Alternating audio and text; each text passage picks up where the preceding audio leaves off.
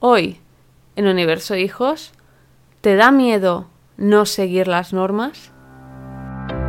Bienvenidos a Universo Hijos, un programa para madres y padres del siglo XXI. Un programa sobre psicología, educación emocional y conflictos familiares. En universohijos.com encontrarás cursos y descargables para educar para la vida a tus hijos e hijas. Universo Hijos, de lunes a viernes a las 22 horas por Relax FM. Bienvenidas, bienvenidos una semana más aquí a Universo Hijos. Elisenda, feliz 2023. Pues sí, aquí seguimos y con un nuevo episodio semanal, que es lo que nos hemos propuesto para este 2023.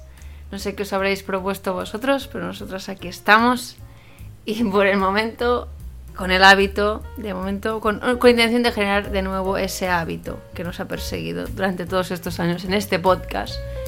Em, Veo que empiezas el año un poco resfriada, ¿no? Sí. Em, la verdad es que sí, pero eh, bueno, si la voz me lo permite, espero llegar a- al final de este episodio. Eh, y si no, Mireia, pues confío en, en tu en tu aterciopelada voz para, para seguir y tomar las riendas de este podcast, aunque sea en solitario. Ay, creo que me está empe- empezando a resfriar un poco. Bueno, ya se verá, Elisenda, en todo caso, ¿no? Yo, yo confío en ti, en tus capacidades y en tu voz, sobre todo. Sí. Ahora mismo estoy teniendo la intención eh, de eh, llevar a cabo este episodio y veremos qué. Pero hay algunas conductas, Mireia, que mm, no sabemos qué estamos teniendo y que pueden ser dañinas para los más pequeños, para nuestros hijos e hijas. Y sí, porque si todavía, todavía eres una de las personas que nos escucha y que no ha descubierto estas cinco actitudes que tienes con tus hijos, que no sabes que tienes y que podrían estar siendo dañinas, oye, eh, ve a universohijos.com, deja el mail en la cajita y en nada recibirás la primera conducta. Recuerda que es muy importante, importantísimo, que eh, vigiles que el mail no quede en spam, en, en promociones, ¿vale? Porque eh, tendrás que Confirmar. confirmar el mail, exactamente. Que a veces nos enviáis, ¡Ey, no he recibido! Por favor, comprobad a ver si lo habéis recibido en la, en la bandeja de promociones Sí. o spam. y hasta que no confirmes eh, no, no recibes este, este mail.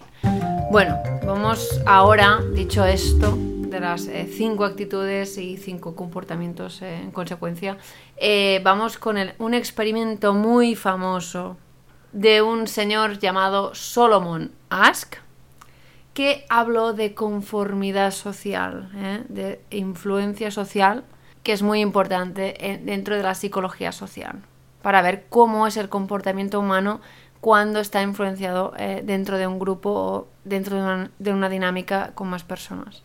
Si, si te parece, Mireia, primero contamos un poco en qué consistía el experimento, ¿no? Y luego, y luego vamos al kit de la cuestión con el análisis de las consecuencias que entraña la conformidad eh, social. Bueno, pues Ask pedía a los participantes que respondiesen a unos problemas de percepción.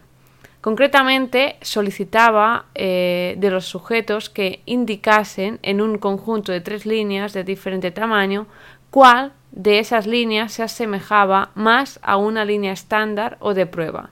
La que había, eh, tenemos que imaginar que hab- había a la izquierda una línea que era como eh, De una longitud determinada. Exactamente. Y, ten- y en el lado derecho había tres líneas. Y tenían que decir cuál de las tres se asemejaba a la longitud de, de la de la izquierda. Durante algunos en- de los ensayos, de las pruebas, los cómplices daban respuestas claramente erróneas. ¿eh? Por lo que había... eh, este grupo se hizo, a, a priori todos eran mm, del grupo experimental, ¿no? Pero resulta que no, ¿eh? que estas personas pues eh, estaban, eran compinches de Ask para este experimento y todos daban una respuesta errónea em, de forma consciente eh, y adrede para generar esa presión social encima de, de un sujeto que este sí no tenía ni idea de, que, estaba, de que era él el, sujeto eh, análisis de, estudio. ¿Vale? Luego, ¿qué vieron? Que el, eh, cuando había una sola persona, ¿no? Que tenía que elegir y, muchos, o sea, los que estaban delante suyo habían dicho todos la misma respuesta, aunque fuera mm, evidente que no y que lo percibiera, daba igualmente la misma respuesta que los demás, ¿vale?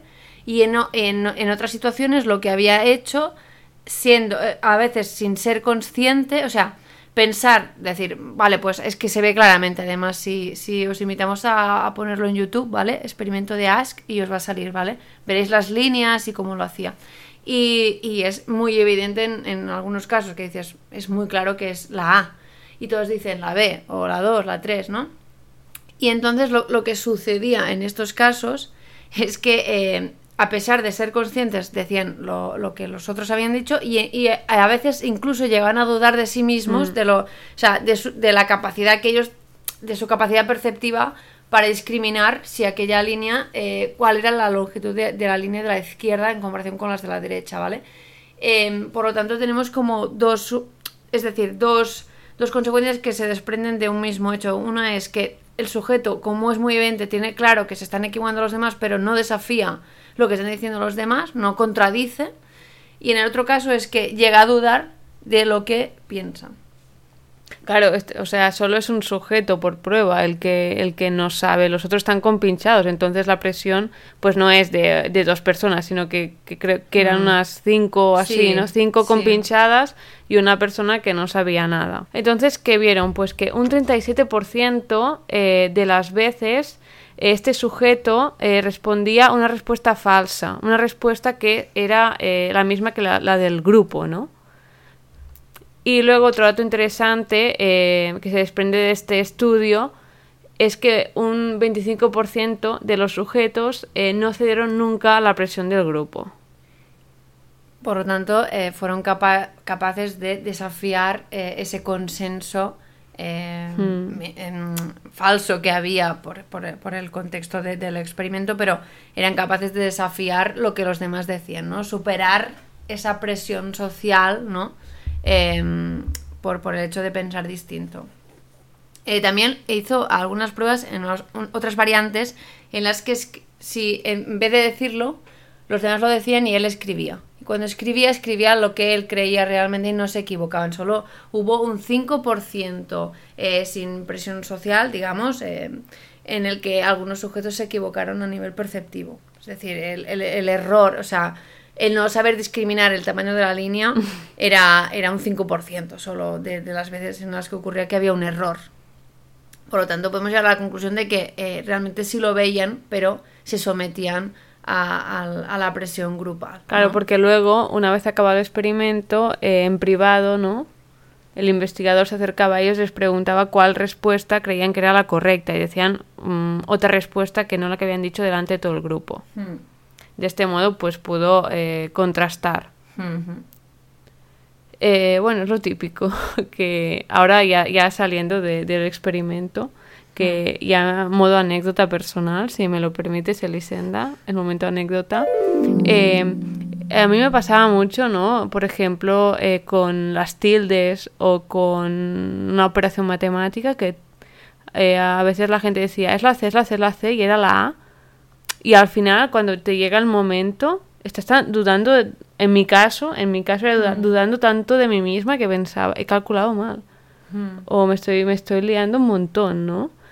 Y es que muchas veces esto es, como muy típico, este ejemplo, pero ya en otras cosas más serias de la vida, ¿no? Cotidiana, muchas veces eh, la presión social nos hace eh, actuar de, una manera que no actuaríamos si solo dependiera de nosotros mismos. Exacto, exacto. Actuamos em, conforme a la imagen que proyectaremos en los demás, o sea, a la opinión que recibiremos de los demás. No en tanto como creemos que, hay que... Em, que actuar, ¿no? Imaginémonos, por ejemplo, ahora una, una, un periodo evolutivamente delicado como es la adolescencia, en la que la presión del grupo de amigos es muy grande, ¿no? Mm.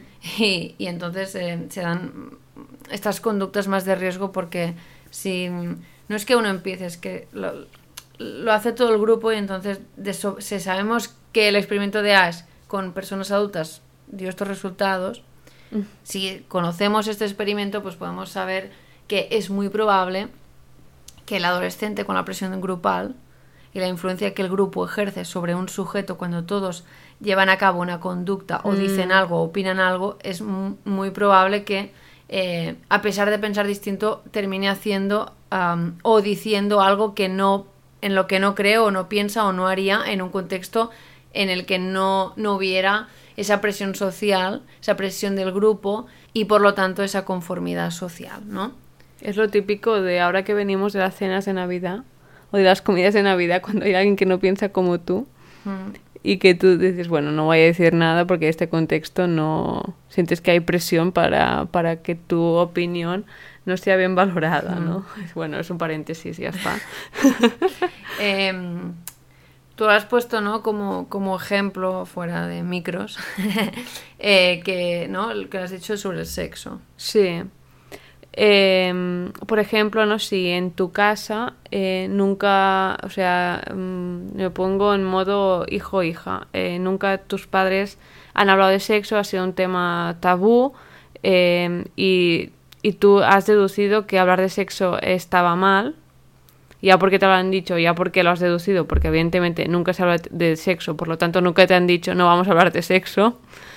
Eh, claro, mm, tú, por ejemplo, escuchas ¿no? Eh, por las redes sociales, eh, mm, en los profesionales de- del centro escolar o del instituto, ¿no? Me- mejor dicho, que es necesario hablar de sexo porque, eh, bueno, para mm, evitar ciertas enfermedades, para prevención de embarazos de, de ETS o ya para eh, modo autoconocimiento, ¿no? Porque es una forma de expresión humana más y que se tiene que naturalizar. Claro, si tú vi- vives siempre con estas ideas que te han impuesto en casa, em, tú pensarás que hablar de sexo está mal, Sí. porque es la realidad que has vivido tantas veces. Pero experimentarás otro contexto en el que no, e- entrarás en una disonancia cognitiva y lo que harás es em, pues ser contradictorio, es decir, pensar que como tú tienes curiosidad, pues quieres hablar de sexo, tienes esa necesidad de compartir esas curiosidades, pero ¿qué pasará? Que eh, la familia que dice, si no hablo de sexo o no hablamos de suicidio, no se va a producir un suicidio, Mm, pues lo que va a pasar es que no hablar ese, ese, ese espacio no será no se compartirán este tipo de dudas. Habrá eh, bueno pues como cierta represión pero eh, esas dudas se resolverán en otro ámbito que quizás es mejor que puedan compartirse eh, y que haya un adulto de referencia y que no en el caso del sexo no o de hablar de, de depresiones de, de enfermedades mentales o de, de de, de dificultades emocionales, poderlo compartir es muy importante. porque, O sea, es el hecho de, de decir no hablo de ello no implica que no exista. claro. Sigue existiendo. Y lo que va a pasar es que en, en ese contexto, como hay mucha presión social por no hablar de ello, porque es tabú, no voy a hablarlo, pero voy a buscar esa información en otros lados.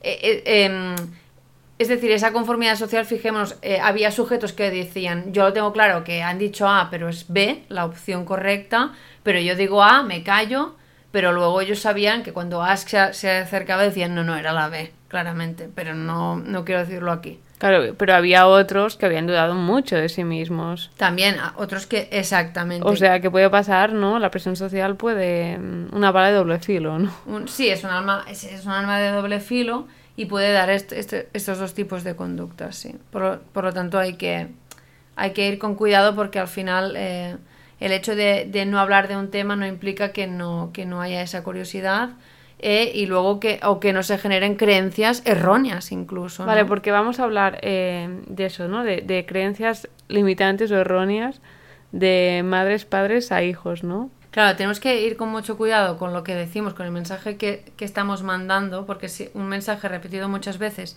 eh, eh, por un grupo de personas, eh, y por una persona ya genera mm, cierta influencia, pero por un grupo ya hemos visto que es implacable el peso del grupo. Puede volverse verdad. Y más si son tus padres, ¿no? Que la influencia que ejercen... Sí, sí, o una autoridad, ¿no? Claro, Podemos hablar de maestros, sí. ¿no? O un grupo de, de, de estudiantes, no digo de amigos porque, pero no, en casos de bullying la autoestima pues queda muy dañada porque, bueno, em, se lanzan mensajes que atentan contra, contra, contra esa persona, contra la dignidad de esa persona y, y repetidas muchas veces pues causan mucho dolor, ¿no? Y, y llega el sujeto a pensar que se merece todo, todo ese dolor que se está infligiendo, ¿no? Por lo tanto, hay que ir con mucho cuidado, sabiendo, o sea, fijémonos todo lo que se desprende de este experimento. Sí, sí. Eh, y también yo creo, hay otra cosa eh, muy importante, que es que hubo un 25% de sujetos que no cedieron nunca a la presión del grupo. Y estos eh, es más probable pues, que se atrevan a, a desafiar lo establecido y en consecuencia no es que eh, sean rebeldes sin causa, que bueno, que también está bien, ¿no? Que haya gente rebelde sin causa. Pero sobre todo porque yo veo aquí que es la expresión de la, de la creatividad. O sea, el hecho de, de, no hacer siempre lo mismo da lugar a procesos más creativos.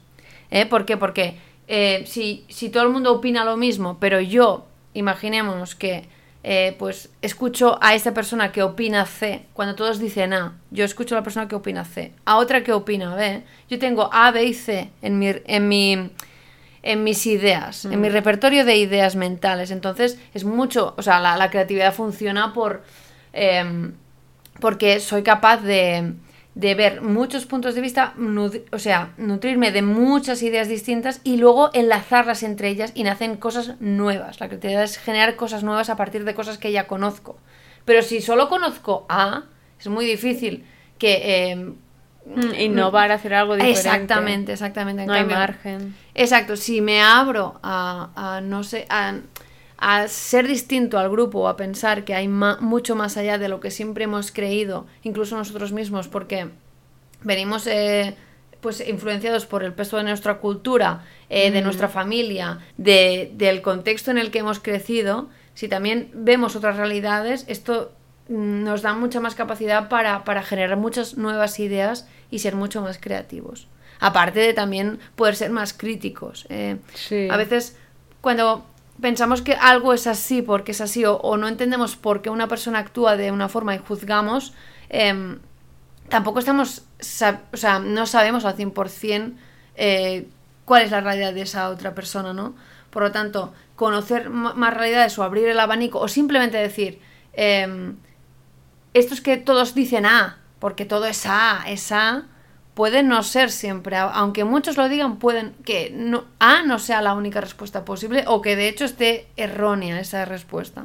Y ponerlo en duda nos abre un campo de posibilidades muy, muy interesante para, para bueno, para, para, para la creatividad, pero también para, para no aceptar cosas que, por ejemplo, son injustas, eh, ¿no? Y que, que hemos aceptado porque siempre ha sido así, ¿no? O sea, de esta idea, pues podemos hacer un análisis mucho más global, ¿no? Pero yo lo quería llevar al terreno de la creatividad porque hemos hablado muchas veces de ella y si no, si no puedo expandir porque hago lo mismo que hace todo el mundo, es imposible que se generen ideas disruptivas e, e innovación. Claro, y aquí también tiene que haber un punto de seguridad, ¿no? En sí mismo. Sí, sí. En- porque eh, muchas veces, ¿no? Cuando alguien... Tú, tú sabes que eh, tú crees que aquello es verdad, pero ya empiezas que tú crees. Que no es que sea la verdad, sino tú crees que es la verdad. Eh, hay personas que sin tener tanto nivel de certeza o equivocándose, lo afirman. Nos hemos encontrado a gente que, Sí. que afirma muchas cosas sin saber mucho de ello. Sí, y es como, yo solo sé que no sé nada, ¿no? Cuanto más sabes, no- tú solo sabes que no sabes Sí, nada. Bueno, hace- gente que hace, es verdad, es verdad, afirmaciones rotundas que dices, "Mm, ¿cómo afirmas esto si es que... Claro. O sea, y, y, y está hablando de algo que, que quizás... em, o sea, ni yo lo sé, ni el, el Fonito Menganito lo sabe. O sea, en, en contextos de reuniones, o sea, hay gente que pues tiene mucha seguridad en sí mismo y Mm, afirma Muchísima. cosas. Y afirma, y tú te lo crees porque lo afirma de tal modo que dices, Sí, es que es sea- verdad, seguro. En cambio, a mí me dicen, eh, yo digo, es así. Pongo en mi caso porque es mi vivencia personal otra vez. Sí. Pero digo, por ejemplo, es así. Y me dicen, no es así. Yo digo, ah, pues quizás no. Claro. Puede ser que no, ¿sabes? Y hay gente que dice, pues claro que es así, a ver. Es Ya, como y punto de seguridad a "Pero veces. ¿Cómo lo afirma? ¿Cómo lo sabe para afirmar? Si es que no... Claro. Yo de hecho creo lo contrario a esa persona. Pero sí, bueno, eh, pero está bien eh, dejar siempre un hueco abierto a la duda, ¿no? La duda Sí. libera, en cierto modo, porque, porque si no crees ciegamente algo, pues dejas espacio para que Claro. emerjan nuevas ideas o nuevas creencias. Lo, lo, lo malo es, es, es adherirte al grupo y decir la opción A, ah, porque todos dicen A, y, no, y nunca ponerlo eh, en, En duda. duda, claro. claro. Claro, poniendo en duda las cosas, así es como evoluciona la sociedad. Bueno, y ya aplicándolo eh, a gran escala, diciendo, Sí. encontraríamos las convenciones sociales, ¿no? Cómo tenemos que vestir, cómo tenemos que actuar, cómo tenemos que mostrarnos a los otros. ¿No? Todo esto de, bueno, ya hemos hablado muchas veces de- del género, Sí, de, de lo que se espera de... de- de- del mundo occidental, de las creencias que también hay en relación al capitalismo, por ejemplo. Sí, del papel de la cultura, ¿no? Y, de- o sea, hay una evolución muy clara, ¿no? La cultura va cambiando y también hemos dicho que el manual eh, de diagnóstico, ¿no? El DSM ha ido cambiando y, y co- y configuraba como patología cosas que en ediciones posteriores ya no ha sido patológico. Claro. Por lo tanto, es que ha cambiado la patología o, la forma, o, o los que pensaban eh, em, o sea, que, que pensaban que era patológico y que no. Ha Claro. cambiado la forma de ver la patología, o sea, es decir, eh, la forma de ver la realidad, no tanto la patología en sí, el hecho está allí, sigue siendo, sigue Sí. pasando, sigue sucediendo, pero es la, la cultura la que cambia. Por lo tanto, si sucede esto en psicología y hay enfermedades que dejan de considerar enf- enfermedades, eh, quizás debamos todos ser muy cautos a la hora de afirmar con rotundidad muchas cosas y siempre dejar ese punto de duda de decir, aunque todo el mundo diga A, aunque las convenciones sociales digan A, quizás también exista B y C. Y A puede estar equivocado o no, pero B y C también existen. ¿eh? Y es lo que, es lo que hizo Ask. Eh, bueno, recordaros, eh, hemos terminado por hoy un episodio bastante denso, pero en el que hemos podido sacar, gracias a este experimento que realizó Solomon Ask, eh, muchas conclusiones y también ligarlo con el tema de la creatividad, que es muy importante. Bueno, Sí. recordad que en universoicos.com te suscribes, dejas el mail en la cajita de descripción, ya lo verás. menos de dos minutos, confirmas el mail y luego empezarás a recibir durante cinco días, uno cada día, eh, estas conductas eh, que, estás, que quizás estás teniendo con tu hijo y que no sabes que tienes y que podrían estar siendo dañinas. Y nada, eh, esperemos volver pronto. Este Exacto. año nos hemos puesto esta meta, propósitos de año nuevo. Sí, y en el próximo episodio, de hecho, hablaremos de dejar de posponer planes, ya lo veréis. En fin, esto es todo por hoy Muchas, muchas gracias. y nos escuchamos en el siguiente. episodio.